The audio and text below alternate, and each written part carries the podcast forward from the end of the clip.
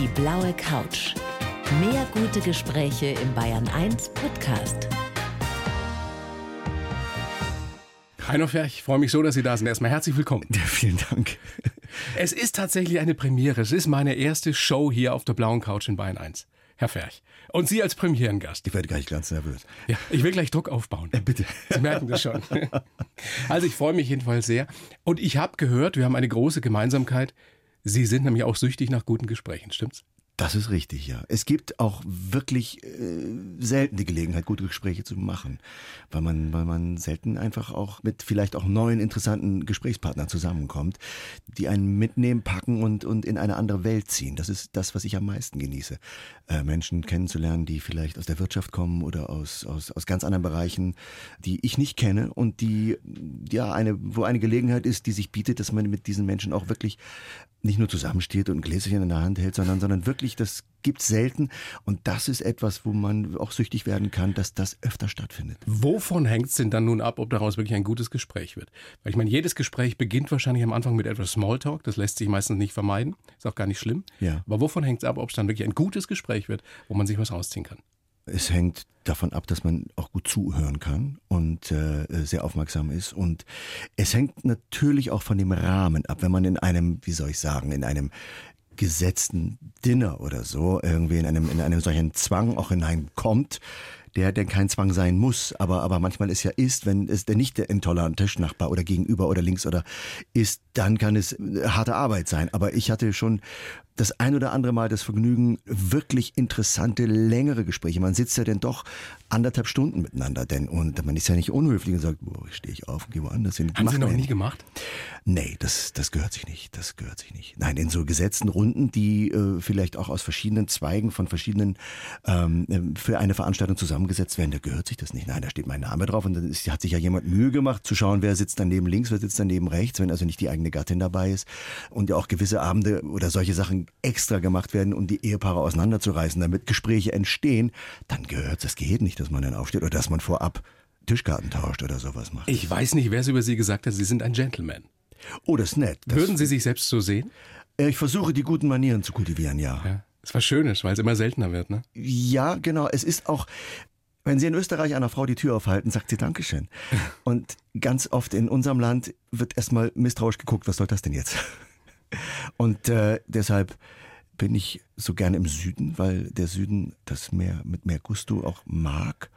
Und bin sowieso gerne in Österreich. Und jetzt habe ich selber eine, eine Brücke nach Österreich geschlagen. Aber da kann man diese guten Manieren anders leben. Vielleicht kommt es auch daher, weil ich da studiert habe und ein paar Jahre vor meiner Berliner Zeit ähm, und bevor ich hier nach Bayern gekommen bin, dieses Gusto und diese Lebensart kennen und lieben lernt. Das, das mag sicher was damit zu tun haben. Ja. Wir kennen uns ja nun schon ein paar Jahre. Sie waren schon des Öfteren bei mir in der Radioshow. Und das Erstaunliche ist, ich habe schon immer das Gefühl gehabt, Sie haben so was herrlich altmodisches.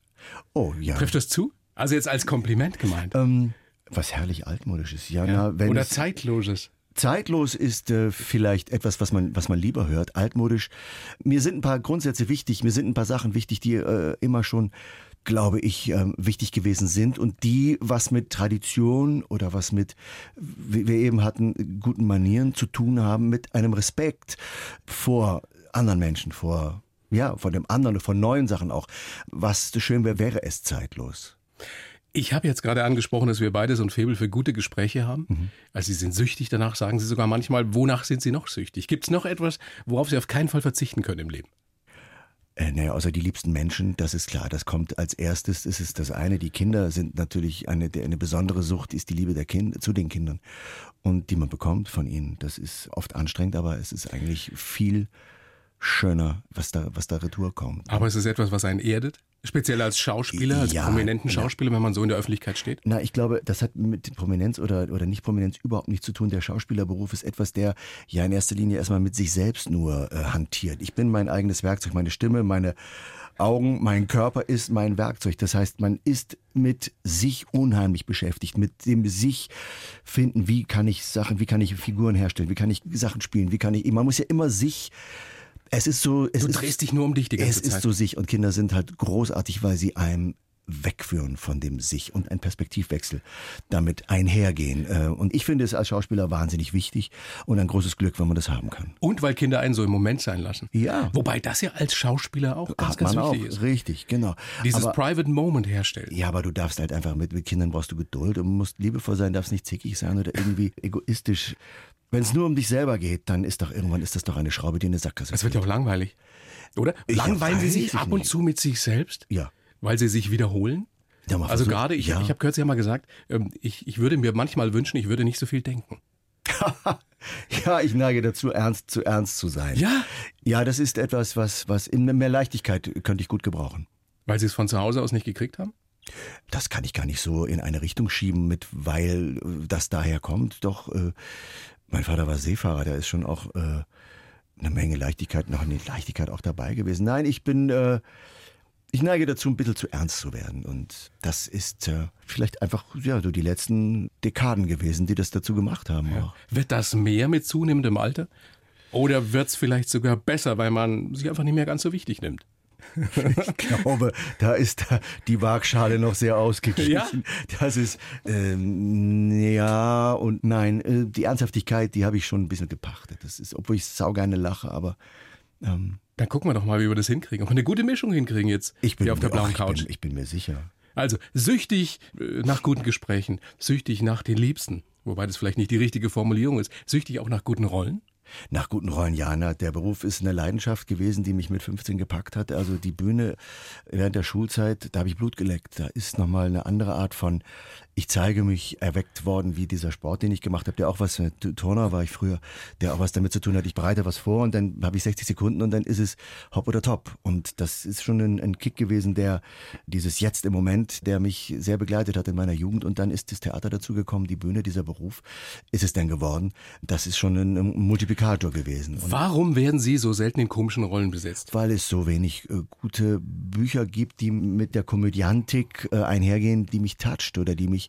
Es wird viel mit Comedians gemacht. Es werden Komödien ganz viel mit Comedians gemacht. Und es gibt. Äh, ich habe im Aber Sie Sommer, würden- Sie ich hab letzten Sommer, ich spielen, letzten, letzten August habe ich äh, meine letzte Komödie gespielt und das war riesig und das war etwas, was sehr früh an mich herangetragen wurde und wo ich sofort gesagt habe, das Buch, da sind wir noch noch nicht ganz am Ende, aber die Story mit dieser Rolle und da habe ich ein Bild dafür, einen Blick Was dafür. war das? Das kommt erst. Das ist eine, eine Roadmovie, der in Hamburg losgeht von dem Typen, der abgebrannt ist und völlig am Boden ist, aber der viel Geld hatte und nach 20 Jahren seine eigentlich große Liebe, und das merkt er aber da erst, wieder trifft. Und er gibt vor, er ist immer noch King of Contergun.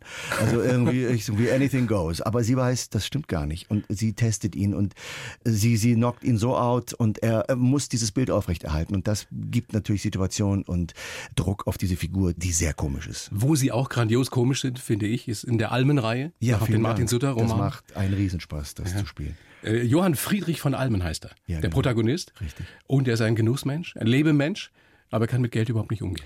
Er ist Philosoph. Was Martin Suter, der Autor der Romane, ähm, zu dieser Figur erfunden hat, ist ein Mensch, der komplett konträr zu unserem letztlich und zu unserem Lebensantrieb äh, lebt. Also wir sind äh, damit irgendwie mit diesem preußischen Disziplin Ja, und Pflichtbewusstsein, Pflichtbewusstsein, Leistung. Leistung, Erfolg. Wir sind Deutschland ist so ein kleines Land und ist so eine eine der Top sieben Ländern der Welt. Also ein kleines Flächenland und und ist eine so Erfolgsgeschichte seit ja nach dem Krieg.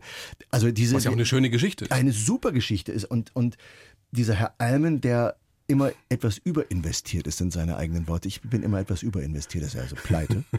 er lebt aber trotzdem auf großem Fuße und, und möchte seiner Umwelt nicht mit unangemessener Garderobe vor die Augen treten. Der lebt etwas völlig anderes. Er lebt das Leben, er lebt die schönen Dinge, er lebt, er ist ein sehr gebildeter Mensch und er lebt die Gelegenheit und er lebt ein freies Leben. Er begibt sich in keine Zwänge. Wie nah ist er Ihnen?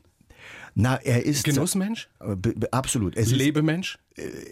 Das, was er hat, würde ich gerne können. Diese Leichtigkeit? Die Leichtigkeit würde ich gerne haben, diese Unbeschwertheit in der Form. Deshalb macht mir auch diese Rolle so wahnsinnig viel Spaß, weil es ist, das ist eigentlich die Wunschvorstellung Nicht in allen Bereichen, aber es ist insgesamt von der Attitude die Wunschvorstellung äh, von mir. Und so wäre Heino Ferch gerne. Na, nicht so wirklich, aber es, ist, es sind Elemente drin, die so erfrischend sind und die letztlich Urlaub von mir selber sind, was auch die Arbeit mit dieser Figur, die Beschäftigung damit so herz, herzlich und so äh, genüsslich machen. Ich glaube nicht, dass ich so leben könnte. Äh, Eine ein, Zeit lang mal? Ein, ja, bestimmt. Eine Zeit, ja gut, aber eine Zeit lang ist ja schon wieder, ist ja schon wieder eingegrenzt, dann weiß man, es ist zu Ende irgendwann. Dann kann man ja schon wieder sagen, nebbig, äh, mache ich eine Zeit, weil ich weiß, es ist denn eh anders. Aber soll ich Ihnen ein Geheimnis verraten, Herr Ferch? Alles ist endlich. Naja, natürlich ist alles endlich. ja, ja, ja, genau.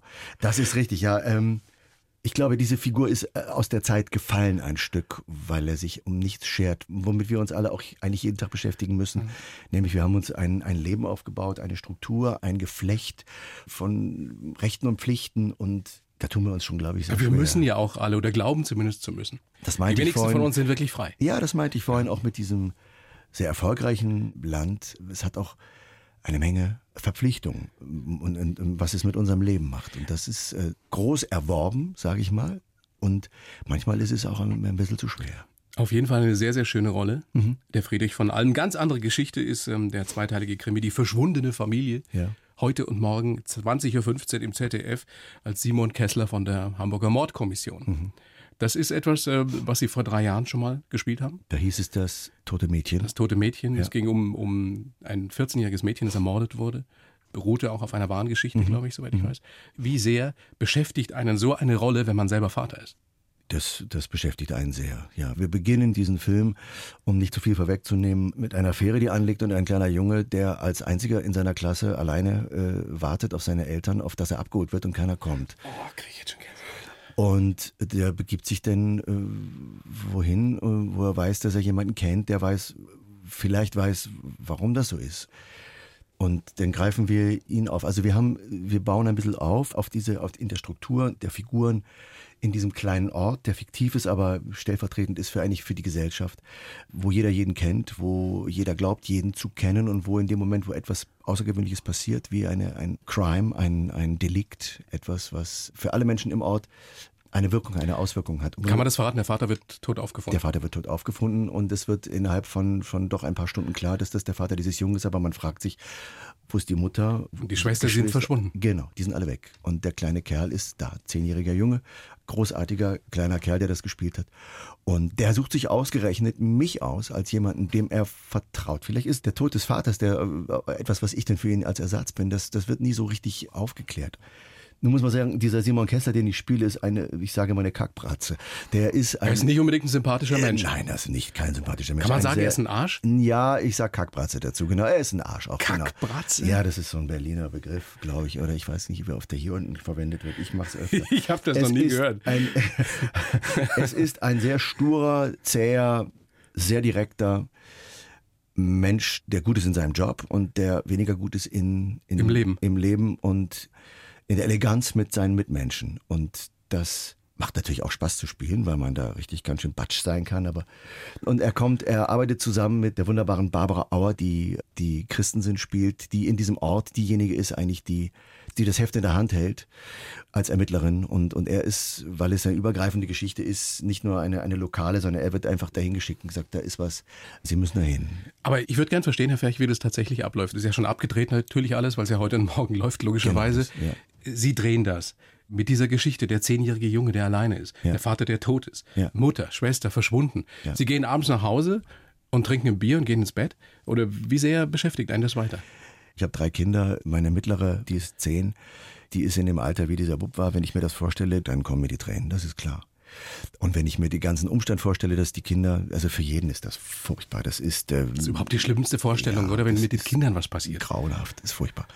Das geht schon bei Dreharbeit. Man kann nicht die ganze Zeit immer denken, oh Gott, oh Gott, oh Gott, sonst wird man ja ein Fall für die Klapse. Irgendwann, wenn man das alles so nah an sich ranlässt. Aber natürlich hat man die Gedanken und ich kann bei solchen Dreharbeiten, wie bei den meisten, nicht abends nach Hause gehen. Ich bin dann im Hotel und ich bin lieber hier in Oberbayern. Ich habe vielleicht in den 16 Jahren, die ich hier bin, 20 Drehtage von daheim quasi erledigen können und bin wieder abends zurückgekommen. Das meiste findet ja woanders statt. Und das hilft einerseits bei Vorbereitung, aber es hilft auch vielleicht einfach, wenn man abends dann auch reflektiert und Revue passieren lässt, was war und mit sich alleine auch ein bisschen zu sein. Eben, und da sitzt du alleine auf deinem ja. Hotelzimmer? Ja, na, ich setze mich dann schon an die Bar. Ich bin nicht allein dann. Ich bin doch jemand, der ins Hotel geht, wenn er dreht. Ich muss unter Leute sein. Ich setze mich wohin und bereite den nächsten Tag vor und denke auch über solche Sachen nach. Das ist garantiert etwas, was immer auch stattfindet. Und es gibt Momente, die einem natürlich nahe gehen, indem man im Prozess ist. Aber man muss natürlich eine Distanz haben dazu. Keiner hat gesagt, dass es leicht ist. Nein, das Speziell ist auch nicht als Schauspieler. Ist ja auch etwas, was viele gar nicht vermuten. Denken sich ja Schauspieler, der geht da ans Set und dann dreht er ein bisschen. Ja, aber und man dann geht er nach Hause und verdient Schweine viel Geld und das ist ja alles keine Arbeit. Ja, genau. Werden Sie immer noch konfrontiert mit Alles Vorurteilen? stimmt in den Dimensionen nicht. Und mit Vorurteilen ist man schon konfrontiert. Die meisten fragen immer, wann lernen sie denn den Text? Äh, und finden, das ist das Schlimmste. Das ist, dass eigentlich ist der Text gelernt ist, wenn der Maler vor der weißen Leinwand steht und den Pinsel in die Farbe in der Hand hat. Das ist der Status, Text ist gelernt. Aber dann geht's ja erst los. Dann geht's ja erst in die Situation, in die Szenen mit den Kollegen. Können Sie beschreiben, was in der Situation passiert, wenn der Regieassistent ruft Klappe? Was passiert mit Ihnen? Ich bin die Rolle. Von einer Sekunde auf die andere. Nein, letztlich bin ich ein Stück weit auch die ganze Zeit, wenn ich mich damit beschäftige, die Wochen lang, bin ich gefühlt in der Temperatur. Also gerade bei Kessler ist, glaube ich, meine Frau froh, wenn die Rolle zu Ende ist, weil man natürlich auch unterbewusst sicher am Wochenende, wenn ich, das wird in Hamburg gedreht Werden und in Sie zur Dänemark. Kackbratze? Naja, ich habe schon ein bisschen ruppigeren Ton, fürchte ich Ehrlich, drauf. zu Hause? Ja, na, ist man versucht. Es ist ja glücklich, wenn man von Hamburg dann ins Flugzeug steigen darf und dann irgendwie Freitagabend vielleicht noch, wenn nicht nachgedreht wird, irgendwie den Weg nach Hause antritt, da hat man da eine Stunde und nochmal eine Stunde vom Flughafen nach Oberbayern rein. Da ist schon eine gewisse Distanz, wo man irgendwie Tonfall und Gesicht üben kann. Sagen wir mal so. Nein, um es ganz Damit doof er wieder sozial kompatibel Ja, aber man hat ja, man lässt ja nicht ganz, man lässt ja nicht ganz los, weil es geht ja Montag früh um, um, um sieben dann weiter. Und man versucht ja dann doch diese Temperatur, dieses Gewürz der Figur oder dieses Potpourri dessen, was man spürt, wenn man in den Schuhen mit dem Klamotten, mit den Leuten, mit diesen Situationen ist. Das macht ja was. Das ist ja eine Metamorphose. Die lässt man nicht ganz los. Also da sind Sie hundertprozentig drin. Ich nicht hundertprozentig die ganze Zeit, aber diese Farbe begleitet mich die ganze Zeit. Das wird jedem so gehen. Also die verschwundene Familie heute und morgen 20.15 Uhr im ZDF mit Heino Ferch. Herr Ferch, jetzt freue ich mich schon die ganze Zeit drauf, wie Sie den Lebenslauf präsentieren werden, den ich Ihnen geschrieben habe. Da bin ich auch gespannt. Ich bin sehr gespannt. Ich höre Ihre Sendung wirklich viel. Gerade bei diesem Punkt ist es großartig, wie dieser Lebenslauf äh, positioniert ist und was damit passiert im Studio. Dankeschön. Das habe ich immer sehr gern gehört. Dann bin ich gespannt, was Sie jetzt gleich Ah, sagen. ich muss es lesen. Oh, Moment, ich brauche erst eine Brille. Das sind 16er Lettern. 16er Lettern, na gut, Echt? Sind Sie so ein Blindfisch? Nein, ich bin kein Blindfisch. Das sind ja 16er Lettern, das Ja, kriege ich ja so hin. Und bitte, Klappe, die erste. Ich heiße Heino Ferch und gebe als Schauspieler alles, was ich habe. Manche sehen in mir die Standardbesetzung für den Alphamann, aber ich kann noch ganz anders. Mal beinhart, mal ganz reduziert und sehr gerne auch komisch. Wenn ich spiele, dann nie halbherzig, sondern mit großer Leidenschaft. Geprägt haben mich mein Vater, der Kapitän, war, meine Turnerei und die Zeit als Schauspielschüler in Salzburg. Ein Star zu sein erscheint mir nicht wichtig und auf das Rampenlicht kann ich gut verzichten. Wenn es ausgeht, freue ich mich auf meine Familie, meine Pferde und meinen Trecker. ja, der Trecker gehört meinem Schwiegervater, aber Den gibt's wirklich. Oh, den gibt's wirklich, ja. Und da sitzen Sie drauf, um zu entspannen? Naja, ich darf schon einige Arbeiten damit erledigen. Daheim. Beispiel? Koppeln abschleppen, mit der Walze fahren, ähm, Cool. Mist schieben, Heuballen von... Der Traum aller kleinen Jungs. Von, Sie werden sofort sagen, natürlich, wenn ich ähm, Richtung Maschinenhalle gehe, rennt der Kleine mir nach und will sofort irgendwas anschmeißen und dann losfahren. Machen die Mädels das auch? Weniger, das ist der Hammer, ne? Das hat Das irgendwie ist das, so. dieser Chip bei den Jungs mit drei Jahren schon. Ich meine, die haben ja keine Erfahrung, aber dieser Maschinen- und Motorenchip und das ist bei Jungs drin, bei Mädels nicht. Alles auseinandernehmen? Alles auseinandernehmen, zusammenbauen, neu bauen. Das ist, ist unglaublich. Weil die können auf keine Erfahrung zurückgreifen, dass Männer müssen das machen oder Männer haben immer das gemacht, also gehört das wohl auch zu meinem Leben. Das gibt's ja nicht. Aber was ist es dann? Ich weiß nicht. Erziehung, also bei uns ist es, wir haben auch Junge und Mädchen, bei uns ist es keine Erziehung. Aber der Kleine nimmt alles auseinander, der ist jetzt sieben. Ja. Die Große hat sich dafür nie interessiert. Meiner ist fünf, der will mitfahren. Und die jetzt hat äh, unsere Tochter nie gemacht. Also nicht nie gemacht, aber Wir sind nicht so mittendrin in eigentlich blöden Klischees, oder? nicht so leidenschaftlich. Ja, ja, aber es, ist- ich, man fragt sich doch wirklich, woher kommt das? Ist das genetisch? Frage in die Regie zu meiner fantastischen Redakteurin zur Manuela. Was glaubst du, Manuela? Ist das genetisch? Bist du mit dem Trecker gefahren, mit dem Traktor, als du klein warst? Nein, natürlich nicht. Ich Natürlich nicht. immer Puppe. Immer Puppe. Ciao, immer Puppe. Ja. Ja, es ist ein, ein Rätsel der Menschheit. Vielleicht wir lassen das jetzt Wir einfach lassen- mal so eh stehen. nicht lösen, wir können es nicht aufklären. Klären wir lieber andere Sachen auf. Also, alles geben, was sie haben. Ja, Bei jeder hat- Rolle? Ja. Weil sie nicht anders können? Gibt es nicht Rollen, wo man manchmal sagt, naja, das spiele ich jetzt so auf einer halben Arschbacke?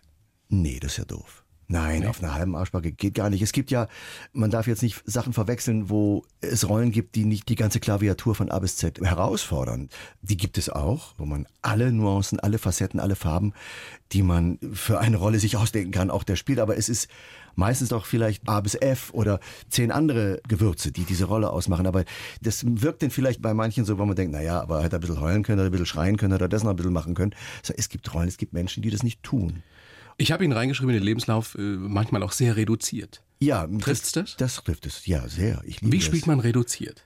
Indem man den Zuschauer nicht mit zu viel Information belästigt, sondern ein Blick stärker oder genauso klar ist als Worte und ein gut gesetzter Blick und vor allem, was ganz wichtig ist, wir brauchen den Kameramann dazu und vor allem den Regisseur, der diesen Blick auch viel höher wertet als das gesprochene Wort vielleicht, um zu sagen, die Zuschauer verstehen aus diesem Blick genau, was er denkt. Und das ist eigentlich das Schönste. Das meine ich mit reduziertem Spiel. Und das ist das Schönste, wenn Sie den Zuschauer an die Hand nehmen können. Und es reicht, das zu machen, um den entsprechenden Hinweis zu platzieren oder die entsprechende Gefühlsregung zu transportieren. Mir hat mal ein Kollege von Ihnen erzählt, der Clint Eastwood beim Drehen zugeschaut hat und sich gedacht hat, der macht ja überhaupt nichts. Als es dann auf der Leinwand gesehen hat, sich gedacht, wie grandios spielt der. Ja, es gibt einen Versuch und, und da ist letztlich das rausgekommen, was auch diese Clint Eastwood Gradlinigkeit, was da auch gemeint ist, dass jeder Zuschauer, der in eine Geschichte eintaucht und den ich an die Hand nehme, hat ja seine eigenen Gedanken dazu und hat auch seine eigene Erfahrung nach zehn Minuten Film, nach einer halben Stunde Film, nach einer Dreiviertelstunde und kommt von selber drauf, er zieht ja Schlussfolgerung. Er geht eine emotionale Reise mit und wenn ich einfach schaue und in Situationen Minute 55 mit der Erfahrung der 54 Minuten davor, wo ich den geneigten Zuschauer an der Hand hatte, dann wird er schon, wenn ich ihn nicht in die Irre führe, was ich machen würde, wenn ich ihm zu sehr vorspiele, was ich jetzt denke, das ist das, was ich als Zuschauer selber nicht mag, mit der Nase hineingedrückt werden. Es ist doch viel schöner durch die Augen. Ein berühmter Kameramann, ein tschechischer, mit dem ich das Glück habe, die Spuren des Bösen in Wien zu machen seit acht Jahren, sagt, wir gucken durch Augen in Säle. Und ähm, das ist etwas, was mir persönlich am allergrößten Spaß macht. Standardbesetzung für Alpha Mann hat, glaube ich, die Frankfurter Allgemeine Sonntagszeitung mal geschrieben. Kompliment oder Beleidigung? Äh, das ist keine Beleidigung, nein, Kompliment, alles gut. Es gibt ja auch diesen Vergleich mit Bruce Willis, den Sie wahrscheinlich in auch nicht mehr hören können, doch? Ja, das hat sich ein bisschen gelegt, aber ich meine, es hat irgendwann mal vor 20 Jahren. Nee, er wird älter, ne? Ja, man wird älter und. Nein, der äh, Bruce Willis wird älter. Der, der wird immer zehn Jahre über mir sein. Die sind wir auseinander. Es ist, ähm, ja, aber ganz ehrlich, ähm, es ist ja ein Kultwort. Also ich habe auch Die Hard geliebt und Die Hard 1, 2, also die ersten beiden am allermeisten. Den allerersten. Holly Gennaro war doch großartig. Es war Balsam für die Seele. Das ist ein Typ in diesem Tanktop äh, mit angedonnertem Jochbein Man ihm so gern beim leicht Leiden schütterem. Haar Ja.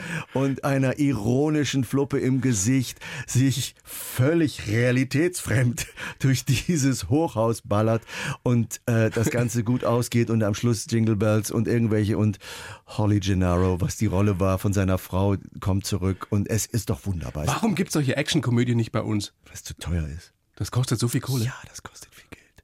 Ja, und die Vermarktung, da muss ich immer vorstellen, die Amerikaner produzieren für die ganze Welt. Das sind 260 Länder. Von den 1000 Filmen, die die im Jahr produzieren, sehen wir, vielleicht kommen nach Europa 100, 150. Wie viele reüssieren wirklich als Erfolge und ganz viel wird über Video oder Streaming jetzt ja und einfach Aber da wären Es- Sie, da wären Sie doch wirklich die Paradebesetzung dafür. Ja, aber die haben ja ihn. Und andere in meinem Alter, die alle Boxoffice machen, das sind die Schauspieler da. Und da kann man 150 Millionen für so einen Streifen ausgeben oder wie viel er damals gekostet hat. Und bei uns gibt's das Geld in der Form nicht dafür. Ist eine, gute, ist eine gute Komödie tatsächlich die Königsdisziplin? Sagen ja viele, dass es schwieriger ist, eine gute Komödie zu machen, als Ein eine gute Drama. Tragödie oder ein Drama? Ich glaube, dass das eine ganz große Kunst ist, Menschen zum Lachen zu bringen und pointiert, intelligent, komödiantisch zu erzählen. Das ist eine große Begabung. So wie zum Beispiel vor langer, langer Zeit in Comedian Harmonists. das war ja keine Komödie. Ja, aber es war eine Tragikomödie. Ja, aber es war nicht wirklich ein, es war ein Biopic. Es war eine Geschichte über diese sechs äh, Musiker, fünf Sänger, ein Pianist, die aus der Not eine Tugend gemacht haben und dann aber mit vielen die, komischen Szenen. Auf jeden mit Fall. vielen komischen Szenen, richtig. Es ist sehr viel Komödiantisches dabei, aber es ist auch sehr viel, äh, es gibt auch tragisch. Ja, aber das ist klar. War Ihr Durchbruch damals, ne? der Roman Tschikowski. Der Roman Tschikowski. In dem Winter habe ich auch noch von Tom Tickwer den Winterschläfer im Kino gehabt. Das war so ein, doch ein Durchbruchwinter, wo verschiedene Rollen da waren die dazu beigetragen haben, dass der Mann existiert. dass er heute so, so da sitzt und so im Saft ist, wie Sie als Schauspieler das sind. Wollen wir mal gucken, wie Sie so geworden sind, wie Sie heute sind, Herr Fähig. Geboren 18. August 63 in Bremerhaven. Mhm. Der Papa Seemann, Seemann ja. Kapitän. Ja, ja. Das heißt, er war viel weg. Zwei Drittel des Jahres weg. Ja. Er kam, fuhr wieder weg, kam, fuhr wieder weg. Kinder mögen keine Abschiede.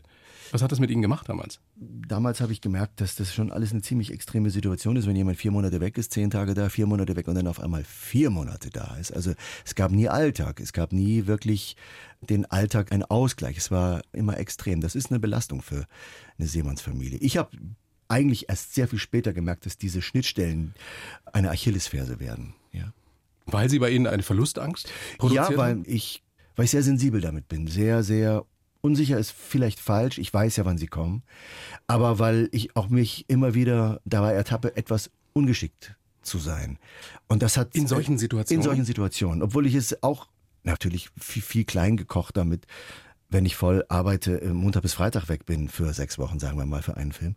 Und ja nie länger abstinent von daheim bin, es sei denn, man ist in Südafrika oder ich war eine Zeit lang öfter mal in Kanada, ähm, drüben auf dem Kontinent. Und da ist man natürlich nicht Freitagabend irgendwie auf dem Weg nach Hause und Sonntagabend wieder zurück. Aber letztlich ist es eine Achillesferse, ja. Wie haben Sie das hingekriegt? Ich meine, das ist ja, ich kenne das von mir. Also ich war auch so ein kleiner Junge, der sehr unter Verlustängsten gelitten hat.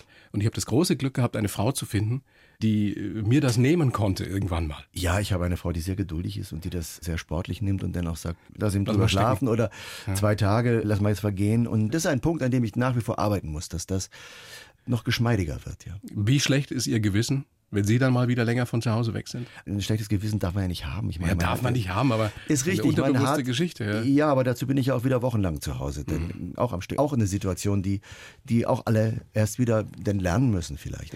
Stimmt es, dass Sie als Kind Meeresforscher werden wollten? Ich bin, ja, ich bin mit Jacques Cousteau und Hans Hass irgendwie in diesen tollen Dokumentationen über die Eroberung der Meere aufgewachsen. Das waren zusammen mit Salto Mortale, mit Gustav mich. Knut in Schwarz-Weiß noch. Das waren eigentlich die Sendungen, die mich emotional einfach am meisten gepackt Wieso haben. Wieso hat Sie das so fasziniert, was da im Meer oder unter, unter Wasser passiert? Ja, eine Welt, die wir über Wasser nicht kannten. Ja. Und etwas, was wirklich sehr, durch Cousteau vor allem, sehr an die Menschheit herangetragen wurde. Und es hat mich fasziniert. Diese Tauchen Sie heute? Wie bitte? Tauchen Sie heute? Ja, ich habe in meiner Jugend dann mit 16 angefangen, Tauchscheine zu machen. Ich habe eine Menge getaucht, ja. Wenn ich jetzt die Gelegenheit habe, im Wasserurlaub, also wenn man nicht Skifahren ist, sondern irgendwo ist, wo man tauchen kann, dann gehe ich hin und habe mein Logbuch dabei und sage, hier, ich habe die und die Sachen, das ist lange her. Oder ich habe viele, viele, viele Tauchgänge auf dem Zettel, mache einen Check-Tauchgang mit mir und dann dann gehe ich in den Morgen mit runter und, und ich möchte das ja anschauen. Das mache ich schon. Das ist ja auch eine Welt, in der man vergisst, was oben drüber passiert, ne? Das ist Man richtig, ist wirklich in einer anderen Welt. Genau, das quatscht sich auch keiner zu. Das finde ich immer sehr angenehm. das stimmt. Das wäre schon sehr merkwürdig, ja. wenn dann da unten jemand anquatschen würde. Die Begeisterung äh, für die Schauspielerei kam, als Sie Schüler waren, als Sie 14, 15 waren. Sie haben es mhm. vorhin schon angedeutet. Mhm. Können Sie noch diesen Moment erinnern, als Sie gewusst haben, das ist es?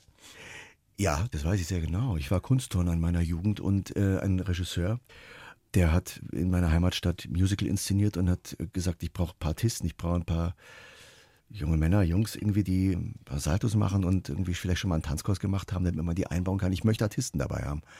Und dann sind die vom Theater an den Verein gegangen und gesagt, ihr seid doch hier, doch hier eine große Leistungsabteilung und so habt ihr nicht ein paar. Und so sind wir zu viert ans Theater und haben in dem Musical Concon, da war ich 15. Haben Sie da getanzt? Getanzt, so Concon gemacht und äh, ja, wir sind ja... Die sind, Beine geworfen? Ja, das haben wir dann schnell gelernt. Ich habe natürlich Tanzkurse gemacht, wie man das so macht in der Jugend. Man ja oh, Sie sind einer dieser Männer, die richtig tanzen können, gell? Ja, das geht ganz gut. Und so beim Walzer, das geht ganz schnell. Und so, also ich habe da auch Spaß dran gehabt. Und man muss dazu sagen, als Kunstturner hat man auch Ballettunterricht, weil das natürlich auch was mit Haltung und mit man ist ja eh weich wie eine Gummipuppe und hat äh, als gerade männlicher Turner dann doch einiges in den Armen und kann also auch den Ich spüre Damen gerade so einen heben. gewissen Neid wieder Das aufsteigen. brauchen Sie gar nicht haben. Das ist äh, Äh, Doch, dass ich, ich, Nein, Männer, die tanzen können, die. so- so- Nein, ich will ja hier, Ja, ist so. Nein, ich will hier mich ja nicht Werbung für mich selber machen. Das ist ja total peinlich.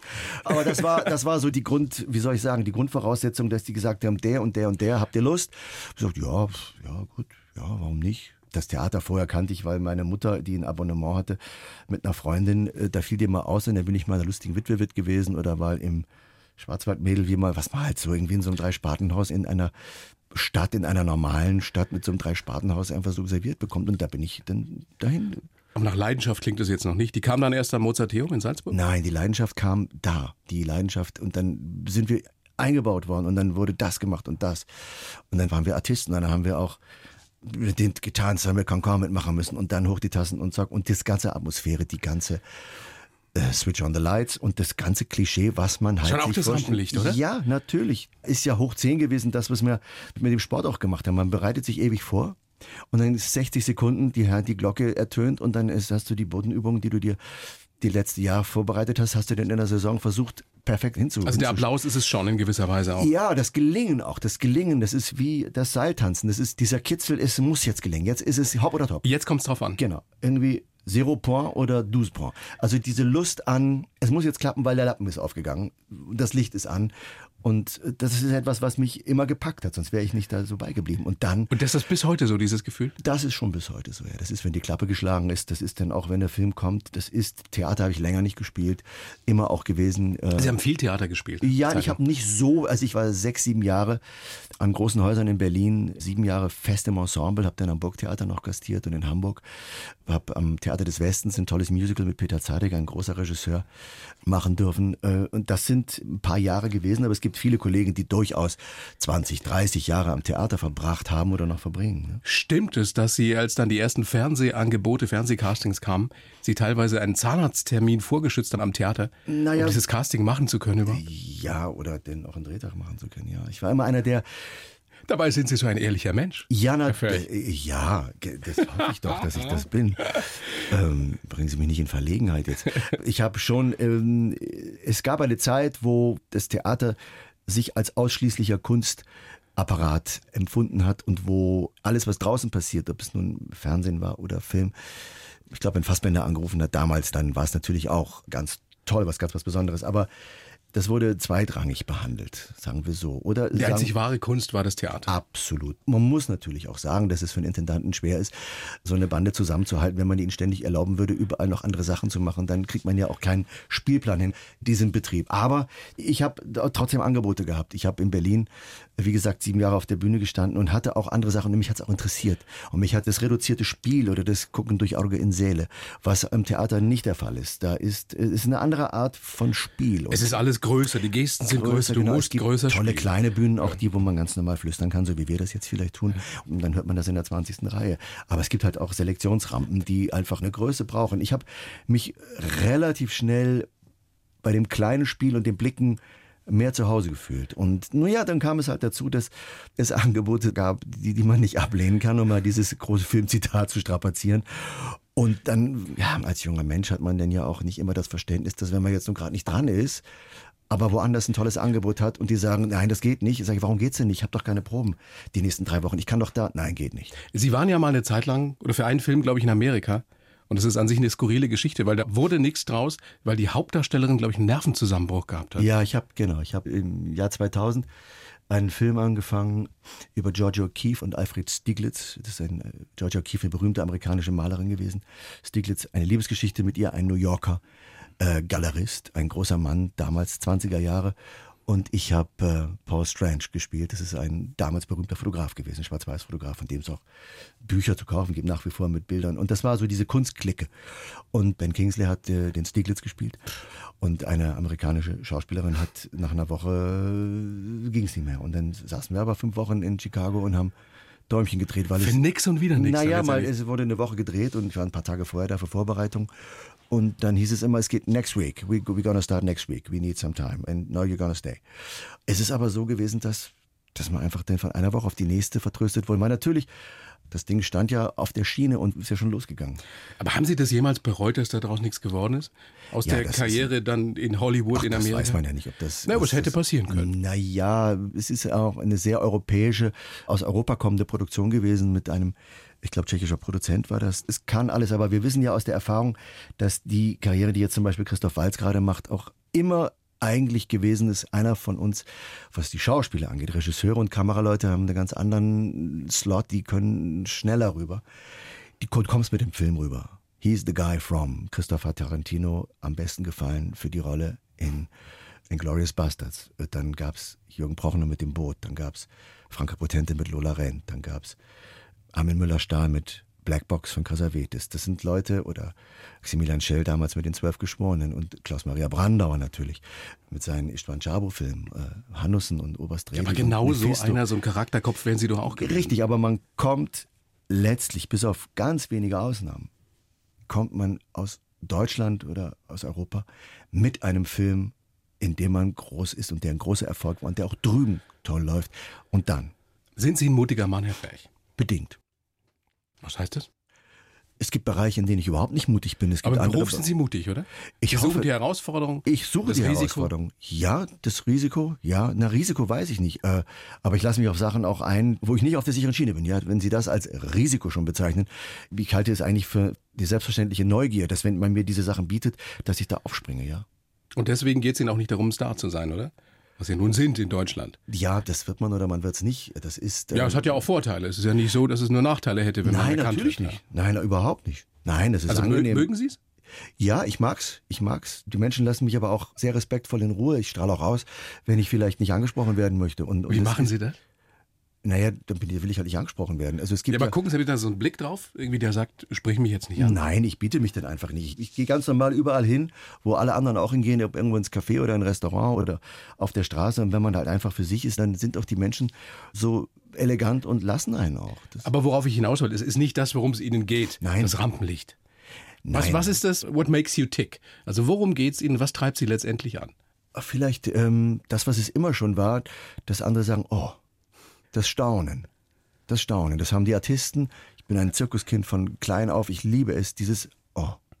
Dieses, ich freue mich auch, für egal in welcher Berufssparte, wenn jemand was toll kann, was toll macht, sage ich, super. Finde ich toll. Sind Sie neidfrei? Versuche ich, ja. Ich glaube, dass ich relativ neidfrei bin. Doch. Ja, ich begeister mich für andere, aber für die ist es einfach gesagt, wenn man selber viel Glück hatte im Leben auch. Aber ja, ich mag das nicht. Ich mag diesen Neid mag ich nicht. Ich finde es klasse, so wie Sie sich jetzt auch heute wieder präsentieren. Das ist schon etwas, was eine seltene Qualität ist, dass jemand, der so viel drauf hat, so bescheiden und bodenständig rüberkommt. Großes Kompliment. Weil Dankeschön. Ich habe es ja nur ein paar Mal erlebt und Sie offensichtlich verstellt er sich nicht, der Heino Ferch. Ja, ich bin natürlich hier dreiviertel Stunde. Oder können Sie auch, können Sie auch so ein richtig, richtiges Arsch sein? Nein, glaube ich nicht. Nee, oder? Nein, ich habe meine Schwächen. Würde mich enttäuschen. Ja, aber ich glaube, so ein richtiges Arsch. Deshalb ist Kessler, äh, den wir heute Abend und morgen Abend sehen, auch eine wunderbare Erholung. Ein Urlaub von mir selber, weil man einfach was anderes machen kann, was rauslassen kann über eine Zeit, was ich eigentlich nicht mag. Die verschwundene Familie heute und morgen 20.15 Uhr im ZDF. Ähm, was passiert mit Ihnen, wenn Sie zu Hause sind und tatsächlich auch mal nicht am Trecker sitzen, sondern auf dem Pferd? Was ist diese besondere Beziehung zwischen Ihnen und den Pferden? Dann werden Glückshormone ausgeschüttet. Ja. Mich hat zufällig der Polosport getroffen vor 16 Jahren und dann habe ich auch großer Zufall meine Frau in dem Jahr kennengelernt über eine ganz andere Die professionelle Reiterin ist? Die war eine, im Nationalteam, die war im A-Kader jahrelang in der Vielseitigkeit. Ein ganz toller Sport, leider ganz schön gefährlich auch, weil die Hindernisse da nicht umfallen. Und äh, ich bin dann auch in, ein, in eine reitbegeisterte Familie hineingewachsen, was, ähm, was einfach großen Spaß macht und was eine große Bereicherung ist und ganz toll ist, ja. Heino Ferch, großes Vergnügen, dass Sie da sind. Meine Premiere auf der blauen Couch mit Ihnen. Hätte ich mir nicht besser, nicht schöner vorstellen, Oh, nicht aber wünschen lieb, können. Vielen Dank. Wünsche Ihnen alles Gute. Sag gerne nochmal die verschwundene Familie. Heute und morgen 20.15 Uhr im ZDF. Wann sehen wir sie wieder dann? Äh, on air im Fernsehen. Zum heutigen Zeitpunkt. Almen, der dritte Teil Almen, der dritte ist gedreht im letzten September. Almen und das Geheimnis der Dahlien kommt. Ich weiß noch nicht genau wann. Ich muss auch jetzt irgendwann ins Studio und muss ein paar Sachen nachsynchronisieren, ausbessern, ergänzen. Und äh, dann werden wir sicher im Februar schon wissen, auch wann die ARD den Almen bringt, den nächsten. Aber den haben wir gedreht, wieder ein großes Vergnügen gewesen. Wir freuen uns drauf. Ich mich auch, danke. Dankeschön, Heino Ferch. Vielen Dank. Die blaue Couch, der Bayern 1 Talk als Podcast. Natürlich auch im Radio. Montag bis Donnerstag ab 19 Uhr.